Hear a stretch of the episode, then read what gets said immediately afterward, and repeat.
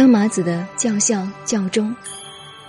我们看历史，经常可以看到有个因果，如清朝，孤儿寡妇率领三百万人进了中原，统治了四万万人。最后清朝完了，又仍然是孤儿寡妇，夹了个皮包回到关外去了。一部历史，怎么样开始就是怎么样结束，好像呆板的。古今中外的历史，也几乎完全是跟着循环往复的因果律在演变。清朝孤儿寡妇入关以后，顺治很年轻就死掉了。不过这是清朝一个大疑案，有一说是顺治没有死，朱家去了，这是清人历史上不能解决的几大疑案之一。接着，康熙以八岁的小孩当皇帝，到十四岁正式亲政。老实讲，那时候如果是平庸之辈，要统治这样庞大的四万万人的中国是没有办法的。但这个十四岁的小孩很厉害，康麻子，康熙脸上有几粒麻子的，十几岁开始统治了中国几十年，清朝天下在他手里安定下来。当时中国知识分子中反清复明的人太多了，如顾廷林。李二曲、王传山、傅青主这班人都是不投降的。尤其在思想上、学说上所做反清复明的工作，实在太可怕了。结果呢，康麻子利用中国的“孝”字，虚晃一招，便使反清的种子一直过了两百年才发芽。清兵入关，有三部必读的书籍，哪三部呢？满人的兵法权谋，学的是《三国演义》，还不是《三国志》。在当时，几乎王公大臣都会读《三国演义》。第二部不是公开读的，是在背地里读的，是老子。当时康熙有一本特别版本的老子，现在已经问世，注解上也没有什么特殊的地方，但当时每一个清朝官员。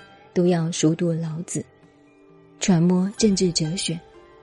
另一部书是《孝经》，但表面上仍然是尊孔。说到这里，诸位读历史可以和汉朝的文景之治做一比较。文景之治的政治蓝本，历史上只用八个字说明：内用黄老，外事余术。这么一来，康熙就提倡孝道。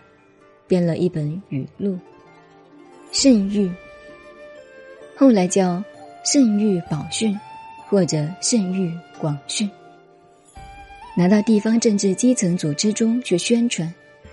以前地方政治有什么组织呢？就是宗坊社会中的祠堂，祠堂中有族长、乡长，都是年高德少、学问好，在地方上有声望的人。每月的初一十五，一定要把族人集中在祠堂中宣讲圣谕。圣谕中所讲的都是一条条做人做事的道理，把儒家的思想用尽了，尤其提倡孝道。进一步分析，康熙深懂得孝这个精神，而加以反面的运用。要知道，康熙把每一个青年训练的都得听父母的话，那么。又有哪一个老头子、老太太肯让儿子去做杀头造反的事情呢？所以，康熙用了反面，用的非常高明。此其一。其二，当时在陕西的李二曲，和顾廷林一样，是不投降的知识分子。他讲学于关中，所以后来顾廷林这班人经常往陕西跑，组织反清复明的地下工作。康熙明明知道，他反而征召李二曲做官。当然，李二曲是不会去做的。后来，康熙到五台山并巡查陕西的时候，又特别命令陕西的督府，表示尊崇李二曲先生为当代的大儒，是当代圣人，一定要亲自去拜访李二曲。当然，李二曲也知道这是康熙下的最后一着棋。所以李二曲称病，表示无法接驾。哪里知道康熙说没有关系，还是到李二曲讲学的那个临近，甚至说要到李家去探病。这一下子可逼住了李二曲。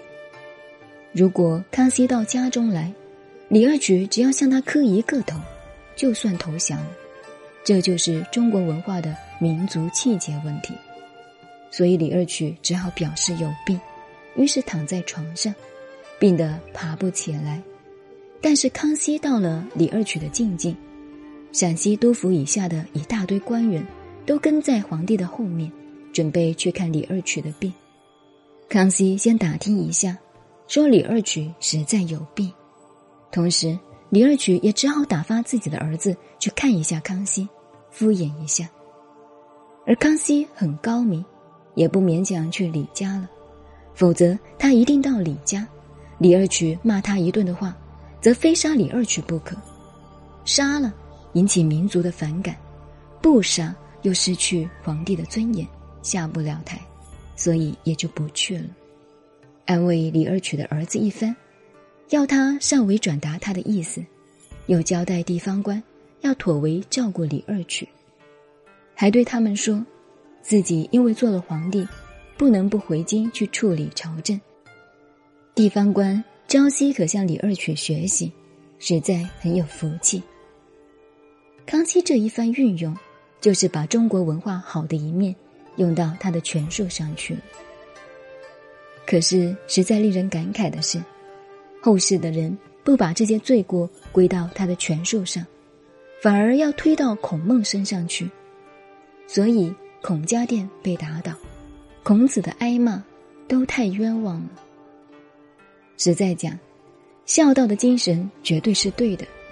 要说他对的理由很多很多。现在是讲《论语》，不在本题外说的太多，只在这里提一下，就可以了解孝可以治天下。由个人的孝父母，或而充之爱天下人，就是孝的精神。这个精神的更深处，我们再看一下《孝经》，就了解了。